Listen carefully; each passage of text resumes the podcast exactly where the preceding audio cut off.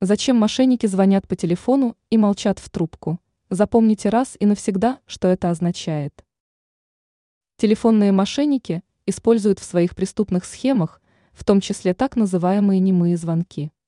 Об этом сообщает иодита.ру со ссылкой на эксперта в сфере информационной безопасности Валерия Степанова. Что такое немой звонок?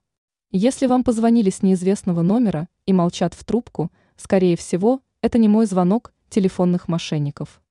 Как рассказал Степанов, с помощью немых звонков мошенники проверяют актуальность телефонных номеров в их базе данных. Если человек отвечает, его номер берется в работу. Также мошенники звонят и молчат для записи голоса потенциальной жертвы, чтобы впоследствии использовать его для обмана. Еще бывает, что при ответе на звонок прерывается связь. Это делается для того, чтобы человек перезвонил. После этого либо спишутся деньги за сам факт звонка, либо злоумышленники постараются предложить обманную услугу, пишет иодита.ру. Ранее сообщалось, что власти Финляндии хотят запретить импорт СПГ из России.